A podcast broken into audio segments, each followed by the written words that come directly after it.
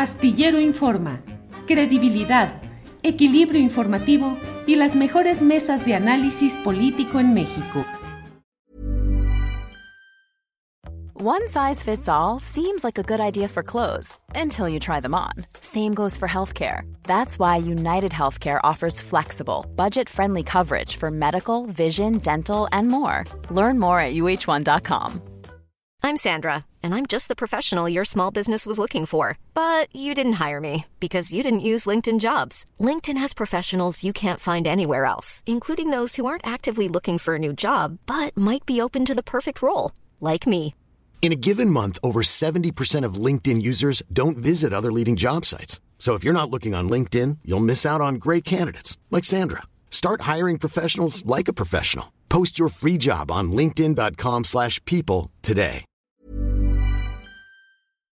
Astillero Informa, credibilidad, equilibrio informativo y las mejores mesas de análisis político en México. del más allá, por lo, por lo cual saludo a Horacio Franco, como siempre. Horacio, buenas tardes. Hola, hola, hola. ¿Cómo estás, Julio, querido? ¿Qué, qué onda, Pollín? ¿Cómo estás, pollecito de Jesús? ¿Cómo te va?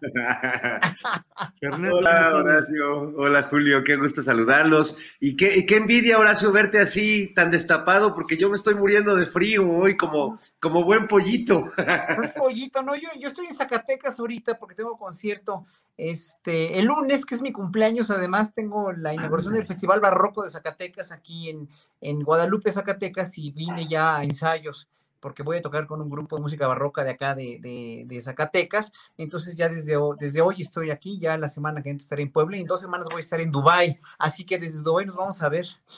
Ándale, muy bien, perfecto. Oye, ¿está frillona ya, Horacio? ¿Ahorita o ¿Zacatecas? Sí, Sí. pero aquí en el hotel está calientito, así que Ah, está bueno. muy soleado. Hay un clima en Zacatecas, un cielo que ya lo quisiéramos nosotros en la Ciudad de México para un domingo, Sí. pero está, está espectacular el cielo. Pero sí hace fresco y está hermoso el clima.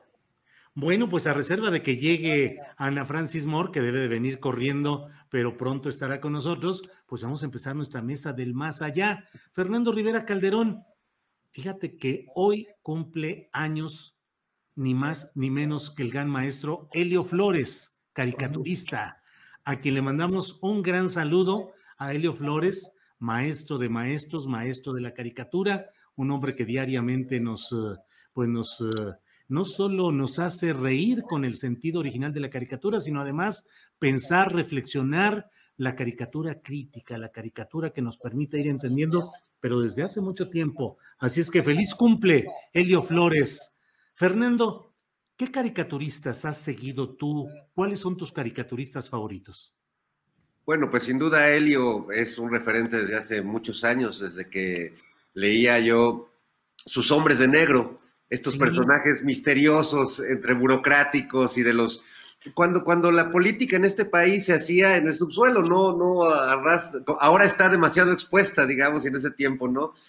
Y me gustaba mucho Helio Flores, me gustaba mucho también el Fisgón, de algún modo fueron formadores intelectuales míos, ¿no? Yo creo que de muchos lectores en ese tiempo yo iba a la UAM Xochimilco y pues era de rigor eh, el proceso, que era casi otro proceso que el que tenemos hoy en día, y la jornada bajo el brazo, eh, algunos dirían era un protochairo, este, en, en ciernes.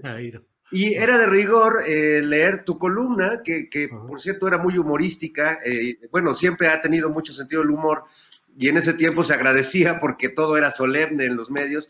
Y las histerietas, donde estaba el Fisgón con, con este Mike Goodness y el, el, Sí, cabo- el el sargento Chocorrol. El. Chocorrol. Ujú.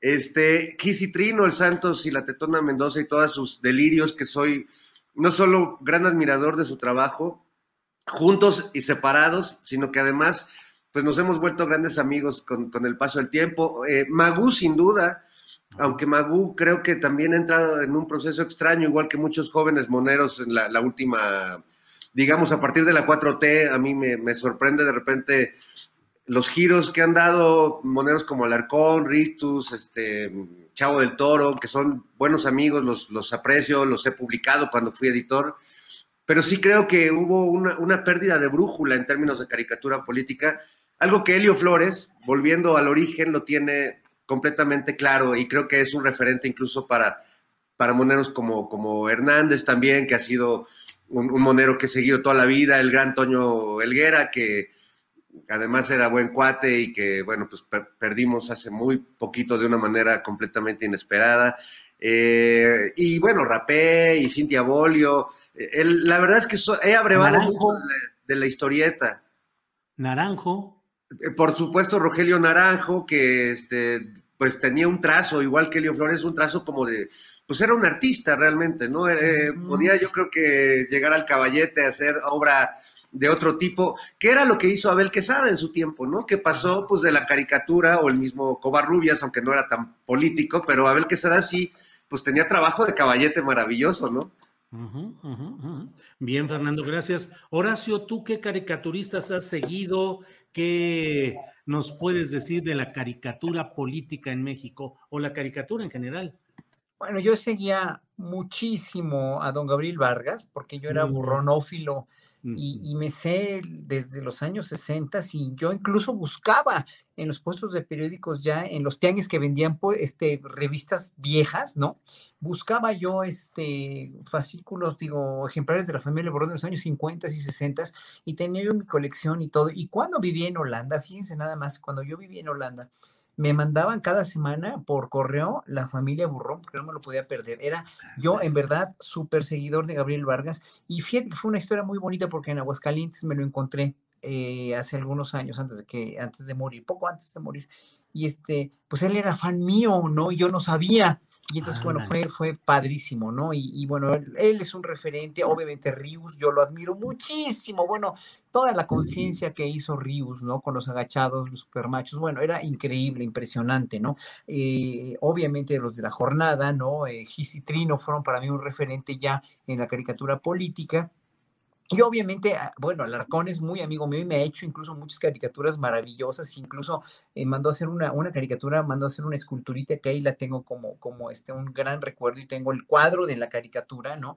Es un gran, gran, pese a que no estamos de acuerdo políticamente hablando, pues yo no lo dejo de admirar por su gran trabajo, ¿no? Entonces, digo, es que México sí tiene una escuela de caricaturistas, de moneros, en verdad, bueno, y obviamente los moneros, este, los moneros de, de este, del canal 22, nuestros queridos amigos, bueno, ahora que murió Elguera, pues fue, nos dejó un enorme vacío, ¿no? Pero bueno, obviamente todos los demás, ¿no? El, este, son una maravilla de moneros y son una maravilla de seres humanos, porque además ahí sí confluimos en nuestra ideología política, en nuestra ideología de cambio social, y evidentemente, pues sí, eh, tenemos, ahí, tenemos ahí muchas cosas en común. Sin embargo, yo creo que el trato, el trato entre, entre los, por lo menos que yo he visto, ¿no? Entre los colegas, incluso músicos, que, no concordamos en la cuestión política, social y este, económica en México, eh, yo creo que siempre tiene que ser o debe ser y es de respeto, ¿no? Finalmente, si,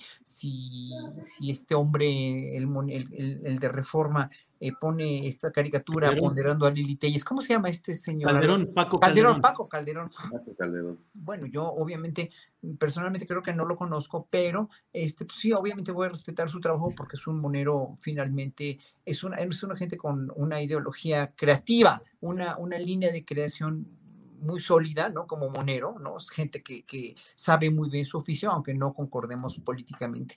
Yo creo que en un momento dado yo he dirimido, y aquí voy a concluir con esto, dirimir, saber dirimir las diferencias con respeto, aunque no concuerdes con nada, seas de la ideología que sea, es una, un atributo que debemos poner a los seres humanos. Yo en, Facebook he tenido muchas discusiones con gente que de veras se me ha lanzado a la yugular por ser chairo, ¿no? Por decirlo así. Y este, los he tratado con tanto respeto, en verdad, y con tanta consideración que se vuelven amigos míos. En serio, ¿eh? En serio. Y pueden ver mi perfil de Facebook, ahí están abiertas todas las discusiones. La cuestión es saber dirimir las diferencias con respeto y con argumentos. Cuando tú, como una Lili Telles, vas y llegas a insultar y llegas a amedrentar o llegas a amenazar eh, eh, eh, sin argumentos, entonces ahí sí te vuelves enemigo, enemigo este, peligroso y enemigo evitable, como lo evitó ayer, la evitó ayer en la entrega de la medalla este, a Ifigenia Martínez en la Belisario Domínguez, la evitó el presidente porque ya sientas precedentes, ¿no? Ojalá que los políticos fueran un poco más en serio en ese sentido, un poco más, eh, tengan un poco más de tacto para poder dirimir. Y obviamente no nada más eso, los políticos, sino los bots a quienes contratan. Gracias, Horacio. Bienvenida, Ana Francis Moore. Buenas tardes. Hola, ¿cómo están, amigos? Hola, querida. Oye, Ana Francis, estamos, iniciamos hoy enviándole un gran saludo a Helio Flores, que hoy es día de su cumpleaños. Ah. Y entonces estamos aquí echándole las mañanitas habladas o comentadas o analizadas. Pero, Ana Francis, eh, en, en, materia de caricatura, eh, ¿qué nos platica sobre la caricatura política en México? ¿Quiénes son los caricaturistas que has seguido? ¿Y qué opinas en general de esa actividad? No, bueno, la caricatura es, em, es como la fuente de, energía y la fuente de poder para el cabaret. Creo que nosotras nunca hicimos un espectáculo de cabaret sin antes consultar lo que estaba haciendo la caricatura, pues, ¿no? Eh, y visconversa, es decir, eh, la caricatura, o más bien el cabaret hace lo que la caricatura hace de, forma, de forma plástica, el cabaret lo hace en el escenario. Y siempre con esta aspiración de lograr esa síntesis, ¿no? Esa síntesis que en un cuadrito riájale, te sorraja toda una idea de pronto súper compleja. Em, yo soy mega fan, mega fan, por supuesto, de Elguera, de Rapé, eh, era yo, era yo muy fan de Alarcón, en fin, he ido cambiando, era yo muy, era yo muy fan de Rocha, em, he ido cambiando mis, mis fanatismos, aunque les reconozco profundamente su capacidad. Hay una cosa que a mí me divierte muchísimo de la caricatura, que tiene que ver con el cabaret y con la farsa. Por ejemplo, estos, estos dibujitos cuando hacen a Calderón y que le pintan los piecitos chiquitos y así todo el cuerpito chiquito y la cabeza grandota, eso Nada más de verlo, o sea, me da mucha risa, pues, ¿no? Eh, o cuando dibujan a Fox y le ponen las patitas flaquitas y los calcetines así a media piernita, ¿no? Ese tipo de cosas, pero me matan de la risa. Y eso me lleva a pensar, anoche, anoche empezó el Festival Internacional de Cabaret. Y arrancó, pues, con las mejores cabareteras de México, que son Nora Huerta y Cecilia Sotres, que se revientan un sketch, pero bueno, de las mejores cosas que yo he visto en mi vida en donde están Andrés Manuel y Ebrard, y es un sketch así tan de carpa, porque buena parte del sketch es que están cargando unas cajas donde están los archivos de la historia, son como cuatro cajas muy pesadas, ¿no? Y entonces a Marcelo Ebrard le suena el teléfono cada tres minutos y le tiene que pasar las cajas al presidente, y entonces el presidente padece para cargar las chingadas cajas, en lo que el otro contesta el teléfono y luego se las regresa, y entonces, ¿no? En fin, en una suerte como de estructura de carpa tradicional, en donde buena parte del juego pues, es claramente ver al presidente este, muy atribulado con el peso de la historia, pues, ¿no? Lo cual es una gran metáfora. Pero bueno, te revuelcas de la risa. Ese es el tipo de cosas que logra la caricatura, pues, ¿no? Como em, a, partir del, a partir de la farsa, a partir de la crítica política, em, generar como esta sensación de poder en el espectador, porque tú puedes burlarte del presidente, puedes burlarte de un secretario de Estado, puedes reírte y, puedes reflexionar sobre otras cosas y, vaya que nos hace falta, es decir, sin duda que un, una, una, eh, ¿cómo se dice? Un síntoma de una salud política es que el humor político sea a vista, se pueda hacer y no te juegues la vida en ello, ¿no? Bien, gracias Ana Francis. Horacio dice, Ana Francis, que la salud pública puede entenderse a partir de ese ejercicio abierto del humor político en el que no te juegues la vida por criticar, pues entiendo, a los políticos o a los poderosos. Horacio, ¿se nos está yendo el humor en la vida política mexicana? Pregunto porque yo cada vez veo más tensión, más enojo, más solemnidad. Cualquier cosa que ponga sobre la mesa se analiza con una crudeza y con una radicalidad enormes y no hay espacio para el humor político suficiente, creo yo, que permita, como ya lo hablábamos, el humor también como una forma de pedagogía, de enseñanza política, de cultura política. Recuerdo que en el pasado hubo, por ejemplo, una eh, un programa en Televisa en el que sacaban a una persona que se parecía a Marta Sagún, la hacía eh, una actriz muy parecida a ella. Hoy es impensable que se haga algún tipo de cosa relacionada con la señora Beatriz Gutiérrez Müller, por ejemplo.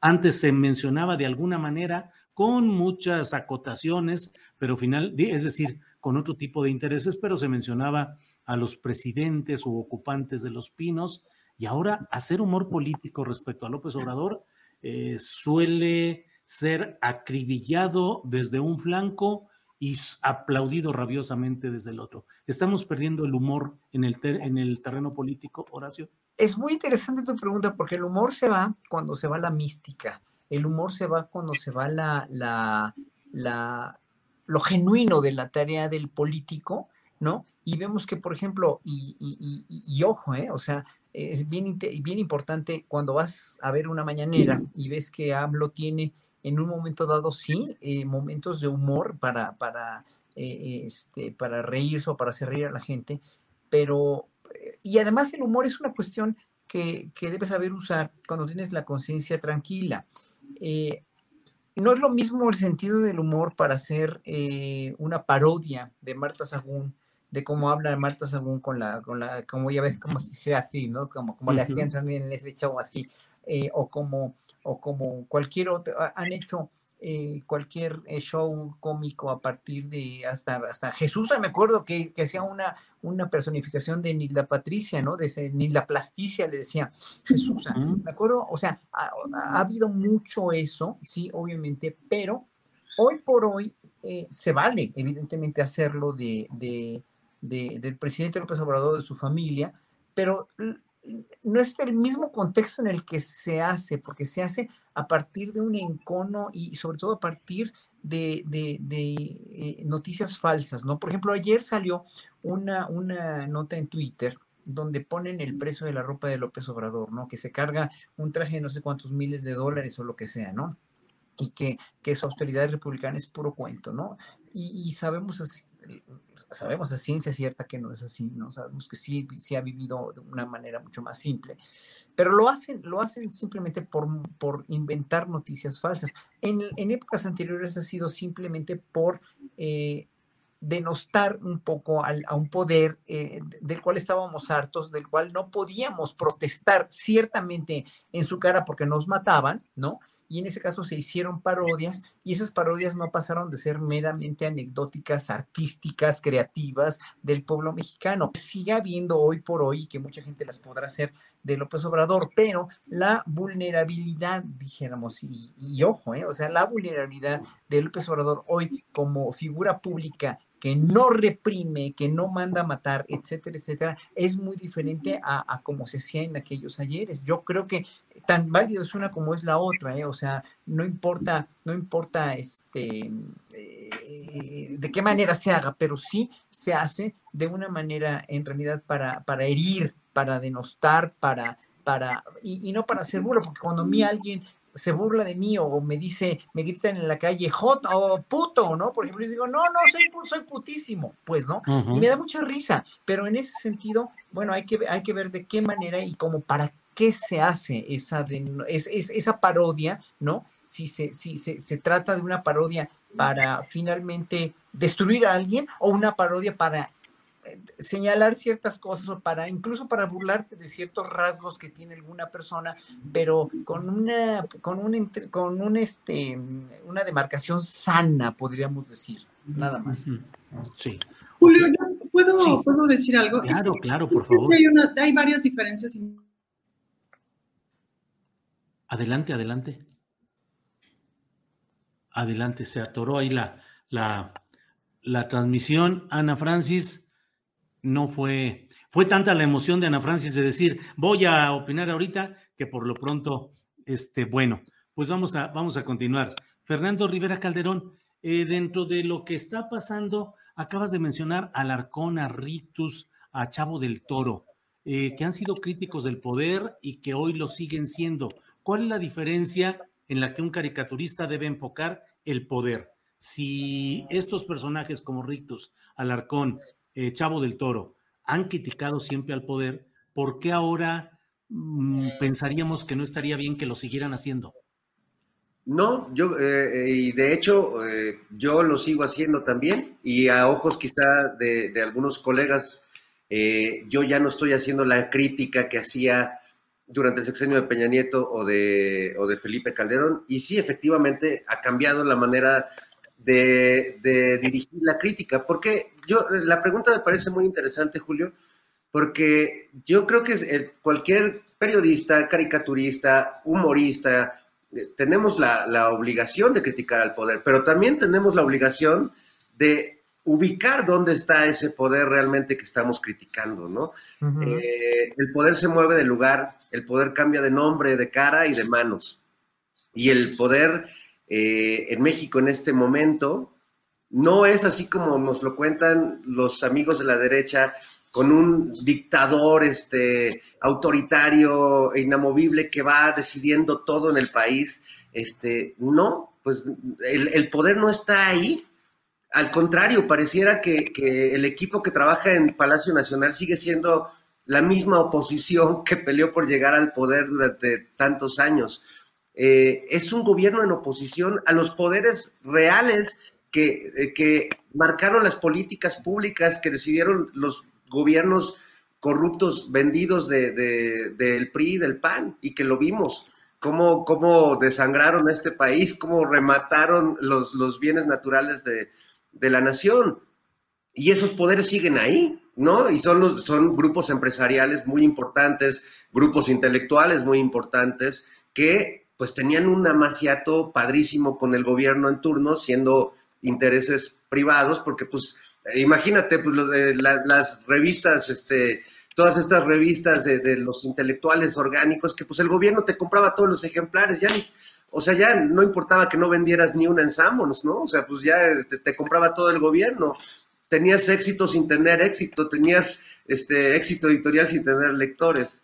Eh, entonces, bueno, yo, yo lo que creo ahí es que yo, al igual como lo he platicado con el maestro Helio Flores y como lo he conversado con Pepe Hernández o con el Fisgón, creo que tenemos claro que el poder que hay que criticar, si bien el presidente es el presidente y es una figura, eh, pues es la figura importante política en este país, no es el poder precisamente que, está eh, yendo contra los intereses de todos. Esos son los intereses del dinero, los intereses del empresariado, de Claudio X González, de todos estos personajes que están haciendo todo lo posible y comprando conciencias eh, desesperadamente, pues para hacernos creer que, estamos viviendo en otro país. Pero bueno, es, un tema tremendo. Yo creo que se trata de distinguir dónde está el poder y no irnos con la finta o pensar que es un dogma que el caricaturista tiene que criticar exclusivamente al presidente y hacerse güey con todo lo demás, porque pues es como les pasa a nuestros compañeros de Latinos, ¿no? Que este, pues Carlos Loret está todo el tiempo, ¿no? Con un, este, un marcaje personal sobre el presidente, pero no, no se asoman al tema de Michoacán y, y, su patrocinador Silvano Aureoles, por ejemplo, ¿no? Y, y hay, o sea, son, son como caballitos que, que, traen este, tapados los lados y solo, solo ven lo que les conviene. Eso es lo que creo. Gracias, Fernando Rivera Calderón. Eh, Ana Francis, ahora sí con lo que con lo que querías participar, por favor. En, Operación Mamut, el día cuando el informe de, de, gobierno del presidente sacaron un sketch muy bonito que es una canción en donde el presidente va caminando muy simpático y atrás de él van pasando un montón de cosas, entre ellas Jairo Calixto cargando un tanque de gas, lo cual es una verdadera joya. La canción está bonito, el informe estuvo bonito, y quién sabe qué pasa, está sacando un montón de cosas de las que reportó el, el, primero de septiembre, el día del informe. Ahora, lo que es muy interesante de este video es que no necesariamente sabes si está haciendo un recuento de los logros o si se está burlando un poco de esta idea del vamos bien, pues, ¿no? De esta idea como que el presidente repite tantas veces de vamos bien y todo va bien y las cosas están asentadas. Eso es crítica política. No sé si me explico. Es decir, no te queda claro si se están como pitorreando al presidente o si están hablando un poco de sus logros o si están un poco haciendo un poco de cosas. Pues, em, decía yo justo que criticar a Marta Según porque no habla no tiene mucho sentido. Es decir, eso es inclusive discriminatorio. La verdad es que qué nos importa si tiene un problema en el frenillo o no. Lo que realmente fue tremendo y que nunca vimos en la televisión y que nunca le vimos a Raquel Frankowski fue la crítica a los negocios millonarios de sus hijos, de los Briviesco. Y eso hubiera sido verdaderamente crítica política. Mm, con Fernando esta idea de que el, destanteo que nos pasó a todas las personas que hacemos humor o que nos hemos dedicado al humor desde el 2018 es que hubo que hacer un desglose del poder, pues no. Por supuesto que considero que el poder está también en el gobierno y está también en la presidencia de la República, pero hay muchos otros poderes que son horrorosos y que como joden y que de esos nunca habíamos necesariamente hablado, porque teníamos a Peña Nieto, me explico que era al fin y al cabo la metáfora y la concentración de todos los poderes horrorosos, igual que Calderón, e igual en lo que se convirtió Fox, pues. Um, entonces, bueno, nada más es eso como, como importante. Un, un, humor que critique, o sea, un humor que se ría de Calderón porque es chaparrito no tiene ningún sentido. Un humor que hable de, del genocida Calderón tiene todo el sentido del mundo. Nada más que si tú haces burla porque está chaparrito en la televisión, no te va a pasar nada. Vas a llegar a tu casa sano y salvo. Pero si tú haces humor hablando de, exhibiendo que es un genocida un presidente función, en funciones, pues entonces sí te tienes que cuidar. Y ahí es donde radica la diferencia para la libertad de expresión. Y por otro lado, yo sí te diría que hay, hay grandes momentos de humor. Este, bueno, a mí las mañaneras me parece que de repente tienen unos grandes momentazos de humor, como cuando nos puso los caminos de la vida, cuando nos puso la de Juanga, ¿no? Yo sí me moría de la risa. Es decir, eh, son muy simpáticos.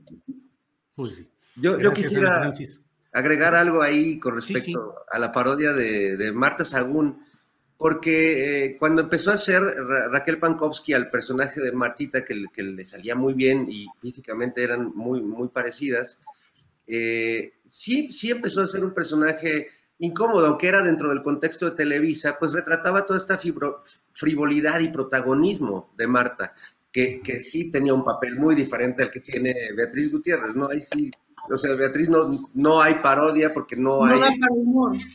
Sí, es, exacto.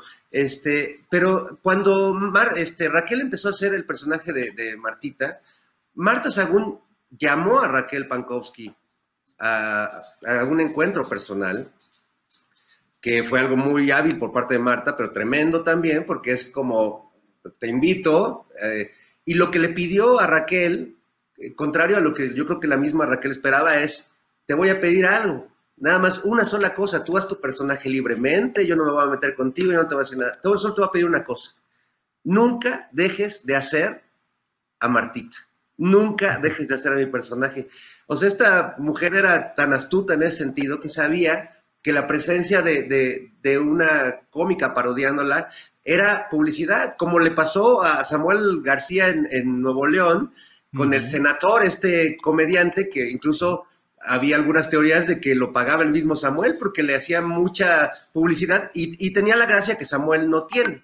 Eh, entonces, bueno, creo que es un tema bien interesante. Ahora que Ana hablaba de Operación Mamut, el sketch, lograr tener un sketch del presidente fue algo que a mí me costó mucho y era algo que si no lograba yo no iba a hacer ese programa, ¿no? Eh, eh, porque hay mucha resistencia y a veces hasta este, como auto, autocensura, ¿no? Eh, y yo digo, bueno, pues si, si cambió el régimen, si estamos en un régimen de libertades, perdón, pues se tiene que poder hacer una parodia del presidente. Ahora, una parodia que retoma lo, lo chistoso o humorístico que el mismo presidente es, que es el único presidente que conozco que se pone a decir cosas en un solo pie en su conferencia o a, a, hacer chistes con los reporteros, etcétera. Entonces, bueno, yo lo que hacemos, como lo hacen las reinas chulas en el cabaret, pues es parodiar a los personajes a partir de lo que los personajes son. El humor que yo veo de la derecha y de muchos de los colegas que hemos mencionado el día de hoy, es un humor que no está basado en, López Obrador real, está basado en una construcción imaginaria de la derecha, de un tirano malvado, enojón, porque siempre lo ponen enojado y yo pues veo las mañaneras y el cuate está súper relajado y risueño, ¿no? Entonces, yo creo que para que el humor sea efectivo tiene que basarse en la realidad, no en, tus chaquetas mentales. Bien, Fernando, gracias.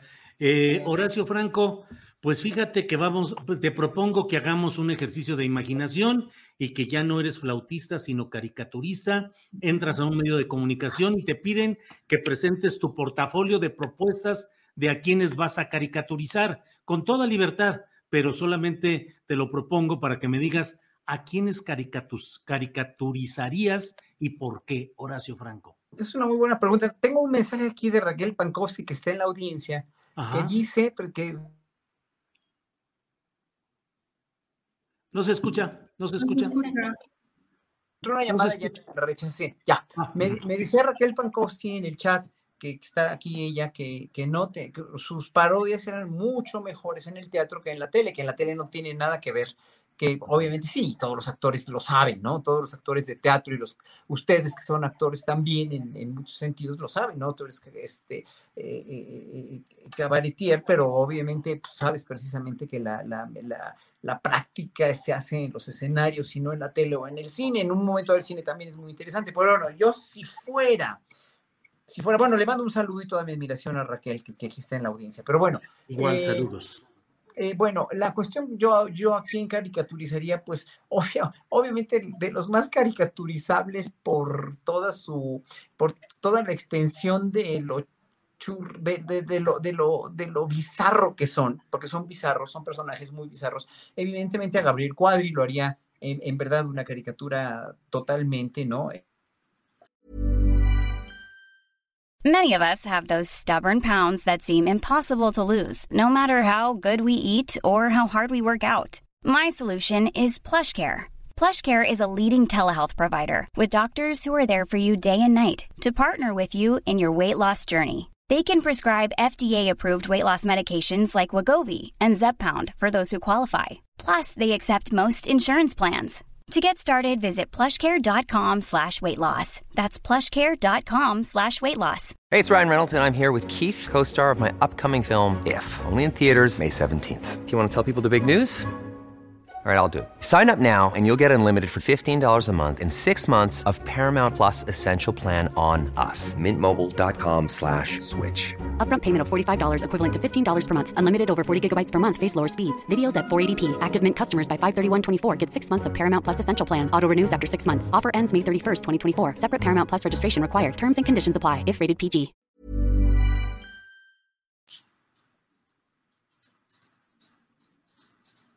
Es que están entrando llamadas telefónicas que Listo, Sí, es que entran por este teléfono, entran las llamadas, pero bueno, también, también haría, este, obviamente a Lili Telles, que no tiene, no tiene cabida, eh, y con, con el respeto. O sea, no, no, tiene, no tiene límites, ¿no? Lili Telles, ¿no? También haría el presidente, obviamente, ¿no? O sea, el presidente tiene mm, cosas caricaturizables, como estas paradas de, de, de, en lo que digo, con un pie no sé cuántas cosas, ¿no? Eh, o sea, es, es muy, eh, puede llegar a ser muy chusco, incluso su manera de hablar también lenta y pausada, que él mismo lo caricaturiza, ¿no? También haría, obviamente, este, uno que otro secretario, ¿no? Pues, no sé, o sea, hay muchos personajes así, pero, pero para reír de veras, bueno, Xochitl Galvez, obviamente, lo haría también, también haría alguno que otro priista, ¿no? Y, pero no sé, digo, obviamente, todo depende de cómo sea lo caricaturizable en el momento en que tú lo quieres hacer y el momento en el que hayan dicho o hayan hecho qué cosas, porque la caricatura en ese sentido es la representación gráfica de un momento particular, de un momento dado, o sea, no es la ridiculización per se, ¿no? Hacer una caricatura de un, de un periódico, en un periódico es finalmente el producto de la creatividad de un, de un este, dibujante, de un, de un artista plástico que son los caricaturistas, como eh, eh, que se basan en un momento real, en un momento verídico y en un momento que puede o no ser caricaturizable, pero que puede eh, en un momento dado echar a andar la creatividad artística de todos ellos, que por eso los admiro a todos, ¿eh? en verdad, y por eso es muy respetable el trabajo de todos, porque la caricatura en México es una cuestión de veras muy, de veras verdaderamente exquisita y creativa. Es tan creativa y tan exquisita como la creatividad en el lenguaje que tenemos los mexicanos. Pocos latinoamericanos son tan de doble sentido, tan de albur, tan de juegos de palabras como somos los mexicanos. En verdad tenemos un talento enorme para eso y para mucha creatividad. Y en, esas creatividades está precisamente la de los moneros y la de quienes hacen todo este, este trabajo ilustrativo, maravilloso, creativo y artístico. Gracias, Horacio Franco. Eh, musicalmente, Fernando Rivera, hoy le están tocando las golondrinas a la iniciativa Mérida. Se ha dicho que adiós, adiós, iniciativa Mérida, y bienvenida una nueva propuesta. Yo, como soy profesional del escepticismo, digo, el nombre es lo de menos, lo que importa es el contenido. La iniciativa Mérida yo ya ni siquiera recordaba que existía o que estaba realmente funcionando, y luego me temo que, que pueda ser este adiós, estas golondrinas a la iniciativa Mérida, pues una forma de, de centrarnos mediáticamente en ese tema, cuando lo de fondo pues está en lo migratorio por un lado y por otro en saber cómo va a ser el ensamble de acciones del gobierno mexicano y el de Estados Unidos respecto al crimen organizado. ¿Cómo ves estas obras musicales, Fernando? No, bueno, pues este, es, es una obra musical bastante estridente, de, este, una, como una sinfonía de Mahler, pero, pero de esas en Sí, porque creo que hay muchos demonios eh, enfrentados y que más allá del nombre de, la iniciativa, porque se habló mucho de la iniciativa Mérida, eh, pero lo, importante es la estrategia y, yo creo que porque lo que llamaba la atención de la iniciativa Mérida no era lo que se ventilaba públicamente, sino qué había detrás realmente, cuál era el papel de Estados Unidos y el interés de Estados Unidos también eh, en esta iniciativa. Y yo creo que sí, es, es un tema muy delicado, ¿no? tanto por eh, la reactivación económica del sureste mexicano, eh, como por la, reactivación irremediable e imparable de, de estos flujos migratorios que ya son masivos y que están causando severos problemas en todo el continente, todo el sur del continente, ¿no? Hay que ver la situación en, Colombia, este, en, varios eh, países que, ya los migrantes empiezan a ser comunidades verdaderamente masivas y difíciles de contener y de, establecer una relación eh, institucional, humana, que respete los derechos humanos hacia ellos. Yo creo que pues tenemos que estar pendientes de, esas negociaciones y sobre todo, eh, creo que es un tema que hay que debatir todavía mucho. Creo que no, no hemos eh, logrado dimensionar aún el, tema migratorio, el problema migratorio al que nos estamos enfrentando, pero el, el, que se nos deja venir, porque esto no va a parar ni va a disminuir, al contrario, es un problema que se va a acrecentar y no, o sea, el, el, embudo que se está haciendo en la frontera con Estados Unidos es una cosa ya muy, muy alarmante en todos los sentidos y no es un problema nada más de México. Entonces, eh, pues yo también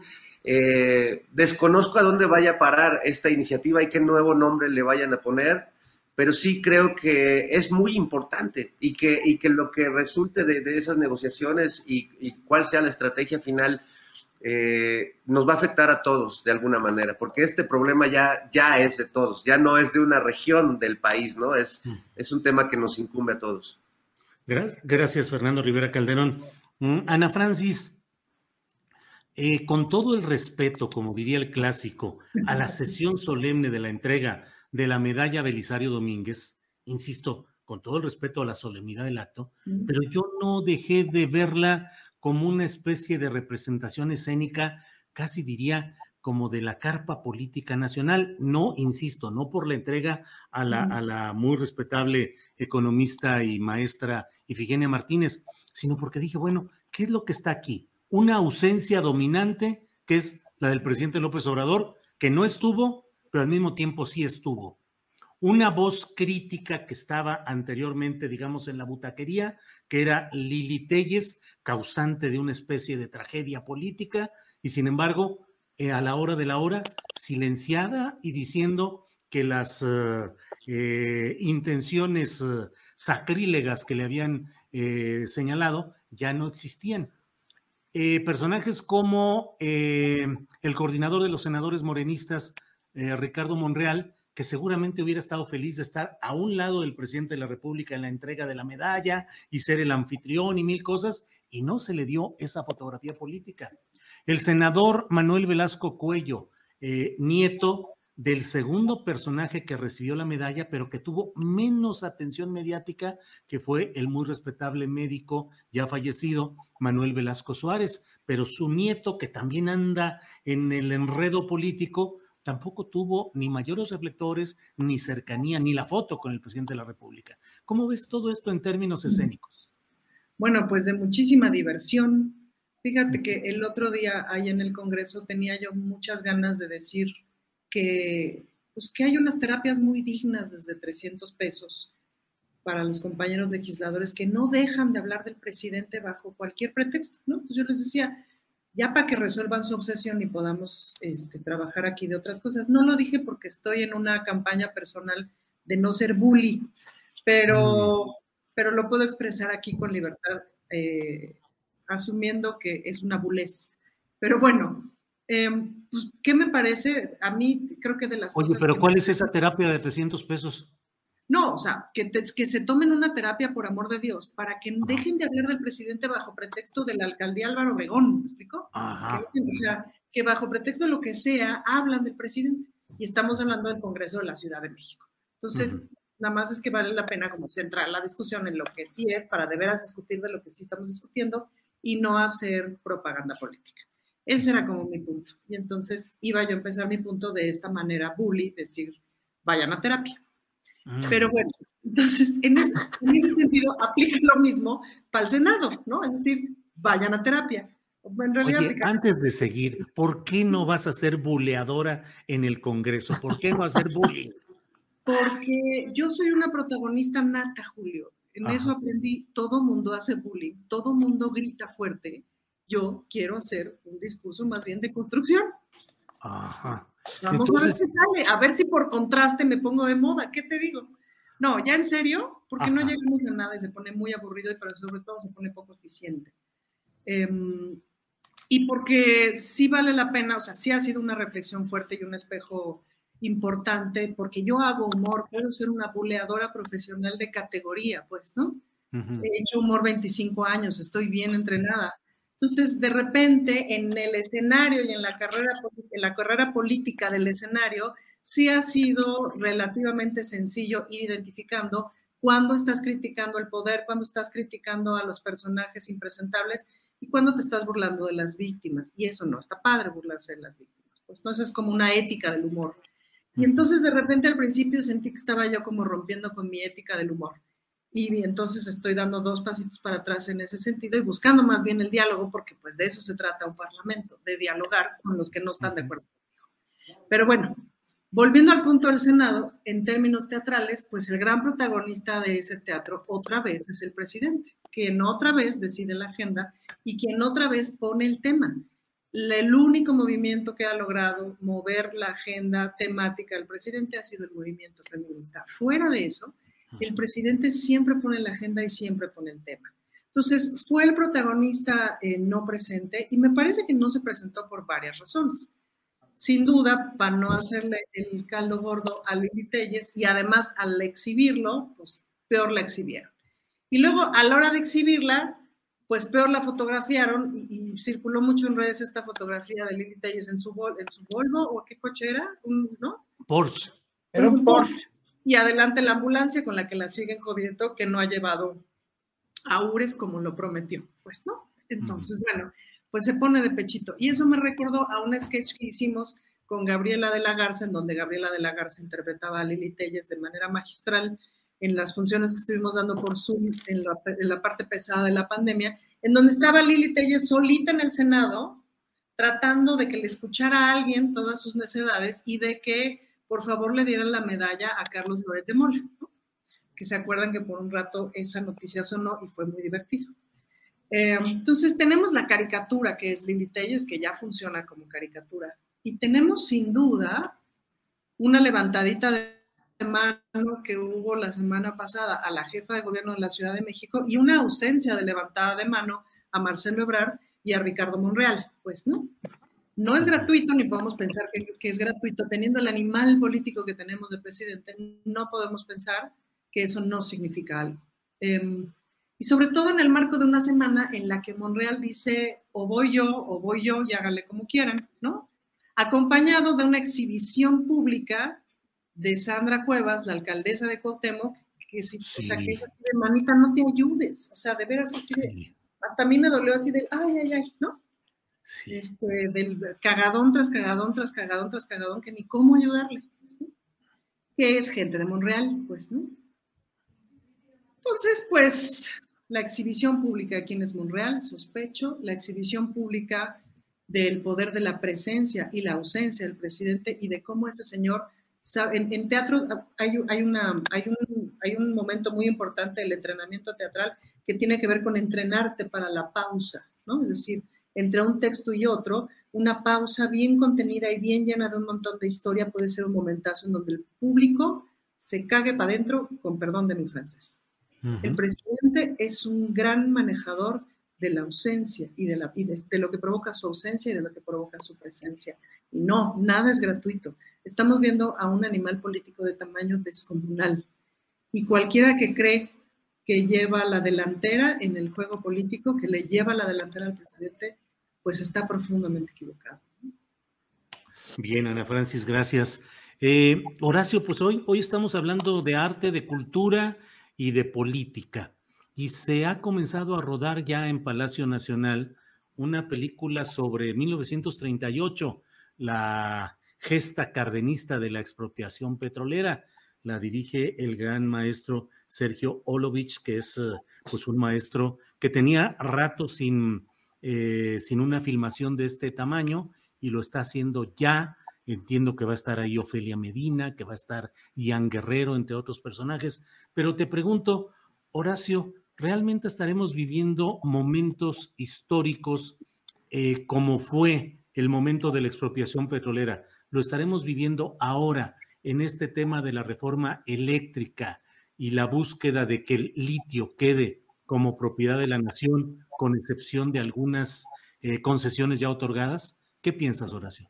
No, pero por supuesto que es un momento histórico de gran dimensión, de gran envergadura, de gran magnitud, de grandes alcances para México. Como estaban, como estaba este, diciendo Ana Francis, ¿no? Eh, López Obrador va a pasar a la historia como una persona que, o un estadista, un político de un colmillo que le llega hasta el piso, de querer cambiar las perspectivas de México y de querer dejar de ser títere para las grandes corporaciones, como lo han sido todos los mandatarios, Trump mismo, este, todos los mandatarios sudamericanos, mm, la, mayoría de los mandatarios europeos han sido rehenes de la gente con poder y con dinero. Y no estoy hablando nada más de, de, de, de Iberdrola o de unas compañías pedorras españolas, no, estoy hablando de los grandes de los grandes, o sea, de los grandes de Estados Unidos, de los grandes asiáticos, de los grandes de todo el mundo que son personas multitrillonarias que han jalado los hilos, los Rothschild, los Rockefeller, etcétera, etcétera, ¿no? Que han jalado el mundo, que han, que han jalado los gobernantes como títeres, finalmente. Ellos son, los, ellos son quienes mueven los hilos del mundo, en realidad, ¿no?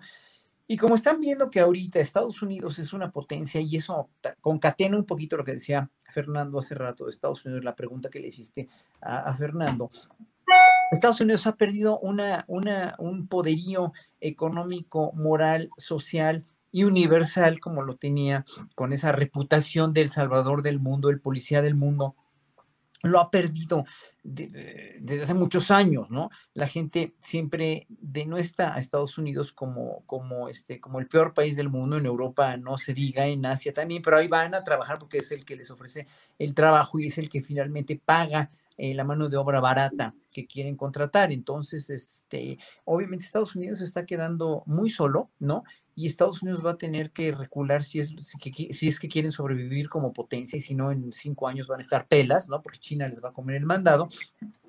Y hoy por hoy López Obrador, como, como, como lince a su presa, paz y, este, y hace la CELAC y está tratando de negociar esto y lo demás allá, lo de la migración, etcétera, de dejar que México sea el patio trasero de Estados Unidos, etcétera, etcétera, ¿no? Entonces, poco a poco está empezando a cambiar el panorama geopolítico para México y para Latinoamérica y de eso me congratulo mucho de tener un presidente así, o sea, no lo, o sea, debemos de reconocerlo también, ¿no?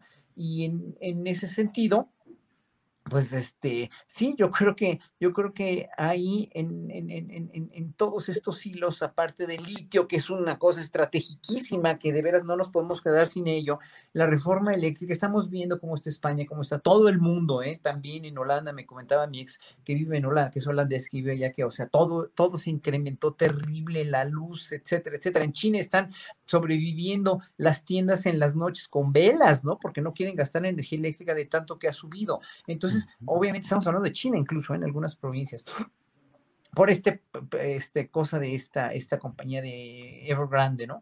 Pero en un momento dado, eh, pues, en, México está dando pasos agigantados para convertirse en un milagro económico como lo puede ser Corea, pero ahorita lo están haciendo con cuidado. Y, y yo creo que con estas reformas, con la reforma eléctrica, eh, y con todo lo que, lo que se está fraguando ahorita a partir de las iniciativas del gobierno de México, este, sí vamos a cambiar, vamos a ser una, un, país o vamos a estar transformado a México como se transformó en los años 38 a 40 y tantos con la expropiación petrolera y eso los va muy bien. El PRI y no dan pasos sin guarache los priistas inteligentes y sensibles que saben que no van a pasar a la historia como los peores gobernantes del siglo pasado, a pesar de que construyeron cosas tan buenas y a pesar de que sigue habiendo gente brillantísima en el PRI, no van a pasar por ser los neoliberales que traicionaron a México. Entonces ahorita se están fraguando muchas ideas en el PRI, estoy seguro de eso, porque no son tontos y no, la, la lógica a mí nunca me falla. Evidentemente va a tardar, pero vamos a tener un país bastante reformado ya o en los inicios, como siempre he dicho, de una reforma en los próximos años, ¿no? El próximo sexenio tiene que quedarse alguien que continúe esto, porque si no se viene para abajo y otra vez vamos a ser rehenes de todos los que manejan los hilos, de todos los titiriteros, este, y ahorita no lo somos. Entonces, López Obrador se está dando a respetar como estadista, como presidente y como geopolítico a nivel internacional con esto, ¿no? Y, y, está poniendo leyes que sí van a dar un resultado político, económico, social y hasta cultural en los próximos años, ¿no? Por eso tenemos que tener paciencia, porque mucha gente dice, no, es que López Obrador toma de rehenes a los científicos. O sea, es, es, o sea todos los análisis estos son tan a la ligera que nunca piensa la gente que hay más allá y cuál es el trasfondo de todo esto para México y para el mundo. Bien, gracias Horacio Franco. Invito a quienes nos están acompañando en este programa para que se queden después de esta mesa, porque vamos a tener una entrevista con el doctor Francisco Valdés Pérez Gasga. Él es presidente de Prodefensa del NASAS, Asociación Civil, y nos va a hablar acerca de la visita del presidente de la República hoy allá y la postura de Prodefensa del NASAS que presentó amparos contra el desarrollo de este proyecto y que el presidente de la República ah, dijo, al menos hace semanas, que si se mantenían esos amparos, no habría este proyecto. Las razones de la oposición ecológica de Prodefensa del NASAS y el derecho a presentar amparos y a darle continuidad a un proceso judicial, de eso vamos a hablar con el doctor Valdés Pérez Gasga después de esta mesa y también con Adriana Buentello, que nos va a dar una actualización informativa. Bueno, pues Fernando Rivera Calderón, eh, fíjate lo que son las cosas. En estos días hubo las fallas en Instagram, en Facebook y sobre todo en WhatsApp, que es la vía de comunicación más usual ya de mucha gente. Hoy estoy leyendo, al menos en el Universal, una nota donde dice que Facebook reporta fallas para acceder a sus aplicaciones y productos. ¿Te has imaginado, Fernando, la posibilidad de regresar a una etapa sin redes sociales y sin estas aplicaciones? Por supuesto, me lo imagino todo el tiempo. Este, me, encanta, soy un poco apocalíptico y creo que uno de los grandes apocalipsis que nos va a tocar vivir a todos es la gran caída de, todos estos bancos de información, de todas estas nubes. Eh, creo que tenemos una fe demasiado ciega en, esta tecnología y hemos puesto toda nuestra información, todo el conocimiento humano, todas nuestras imágenes, todos nuestros documentos y de repente o pasa una cosa, o quedan expuestos eh, para todo mundo, como sucedió ahora con los Pandora Papers, ¿cómo te va mi amor? o, quedan expuestos todos, o corremos el riesgo de, perder esa, esa gran nube de información. Yo sí creo que es una posibilidad, que entendemos muy poco de cómo funcionan realmente estas redes ya a, estos niveles macro, ¿no? Masivos, de, difusión masiva de información. Creo que, por lo menos en México, hemos aprendido a ver que, que también estas plataformas que en un principio parecían muy inocentes, y, muy para que la gente se conecte, intercambie cosas, pues bueno, se han ido convirtiendo en artefactos políticos, ¿no? De, de, manipulación, de, de, información o de desinformación este, política. Twitter, pues me queda claro que hay una tendencia en la directiva de, esta plataforma que, que, juega políticamente y juega de un lado y, juega eh, mal, digamos que no... Eh, eh, hemos visto que, algunas plataformas tienen eh, condiciones extrañas. Eh, bueno, en tu caso, la, capitalización o, descapitalización de repente de este, de este programa. O sea, yo creo que ahí, pues lo, interesante de todo esto y de estas caídas y de empezar a ver que, que, ese universo en el que tanto confiamos puede fallar, es que nos va a hacer entrarle necesariamente a conocer cómo funcionan estas redes sociales eh, hemos tenido algunos atismos, ¿no? De cómo, por ejemplo, funcionan los bots, ¿no? O cómo se mueven eh, los contraataques de ideas. Parecen como guerras de Star Wars, pero con algoritmos, ¿no? Entonces, eh, pues es interesante y sí, por supuesto, me imagino un mundo así. Y el día que se cayó todo, yo tardé mucho en enterarme, pero no tienes idea cómo gocé que, no estuvieran este, chingando. Perdón por decirlo así, pero es que así fue, me sentía, dije, ay, qué padre día, como que nadie, nadie habla, no, hay noticias, este, es como, como el día perfecto, ¿no? Bien, gracias, Fernando. Eh, bueno, Ana Francis, son las dos con no, 55 no, no, no, no, no, Tengo varios comentarios muy importantes, Julio. Bien. Primero, que empieza la feria del libro del Zócalo, que están diciendo aquí en el chat que por qué no lo decimos, y sí es cierto, el jueves me va a tocar, el jueves, sí, creo que el jueves me va a tocar presentar el libro de Fabricio Mejía, con quien hice un programa de televisión un montón de meses, pero no lo conozco en persona, entonces, y además soy su fan, entonces estoy feliz de que voy a presentar su libro, porque además estoy feliz de que estoy leyendo su libro. Luego, segunda cosa, dice una señora, está muy triste, dice Karina, pero que Nuevo León, ¿qué onda? Porque pues su gobernador llora, y la verdad es que sí, uno ve al gobernador de Nuevo León y dice, ay Diosito, pero justo ahí me parece que es una gran oportunidad para hablar de la revocación de mandato, porque si el proceso de revocación de mandato es posible para el presidente, tendría que ser posible para los gobernadores y tendría que ser posible para los alcaldes. Voy a dejar esa información ahí y las voy a dejar como a ver qué piensan, ¿no? Pero creo que tener esa herramienta a la mano de la revocación del mandato podría servir, punto para Nuevo León, por decir, pero podría servir en realidad para cualquier lado. Y luego ya, sobre las redes sociales y eso, no les resulta demasiado sospechoso, y pensemos aquí en una música dramática de fondo, no les resulta demasiado sospechoso que justo pegadito a los Pandora Papers hubiera tronado todo ese sistema. Chan, chan, chan. Sí, chan, chan, chan. Dejo la inquietud. Ahí deja la inquietud. Bien, pues muchas gracias. Eh, Horacio, pues ya Ana Francis empezó el, proceso de los postrecitos ya de la parte final. ¿Deseas agregar alguna cosa ya en esta brevedad de fin de nuestro programa, Horacio?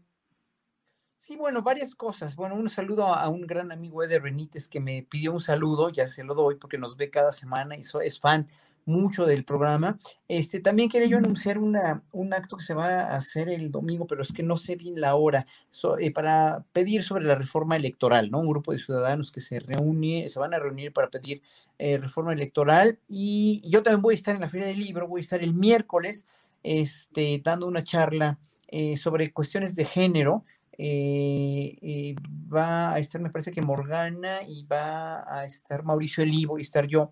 Y el domingo clausuro yo la Feria del Libro con un concierto, el mismo domingo. Eh, así que voy a estar dos veces en la Feria del Libro del Zócalo. Sí está muy interesante y bueno, qué bueno que ya nos podemos reunir otra vez con las precauciones debidas y me da muchísimo gusto que estén haciendo esto, ¿no? Y bueno, sobre las redes sociales, nada más les advierto que hoy yo recibí un mensaje de una, de una amiga en Facebook y me decía que me pedía mi dirección de, por Messenger, ¿eh? que me pedía mi dirección de correo electrónico porque ella, lo, eh, ella le habían bloqueado la cuenta y necesitaba recibir unos documentos en su correo. Entonces, por fortuna tenía yo, ahí estaba anunciado su número, yo no la conozco, pero es una, una, una fan de Facebook, y entonces le llamé por teléfono inmediatamente porque se me hizo sospechoso. Y sí, evidentemente están hackeando cuentas de Facebook y, el primo de mi marido también le, le hackearon su cuenta. Y bueno, hay que tener mucho cuidado con mensajes sospechosos que reciban ahorita en Facebook. No, sí, pues las redes sociales obviamente son una gran, de gran utilidad, pero, pero pues obviamente hay que tener muchísimo, pero muchísimo cuidado con todo, ¿no? Y, no hay que depender, como dijo muy bien Fernando, ¿no? No hay que depender al 100% de ella. Sin embargo, pues obviamente toda nuestra vida está ahí, ¿no? Los bancos, el Uber, el, las redes sociales, el WhatsApp, todas las comunicaciones, ya casi nadie habla por teléfono, ¿no? Por eso es raro, yo siempre me conecto por el teléfono y es raro que me llamen por teléfono porque casi nadie te habla más que para ofrecerte este, algo por tus puntos Bancomer o por tu cuenta de de Telcel o lo que sea.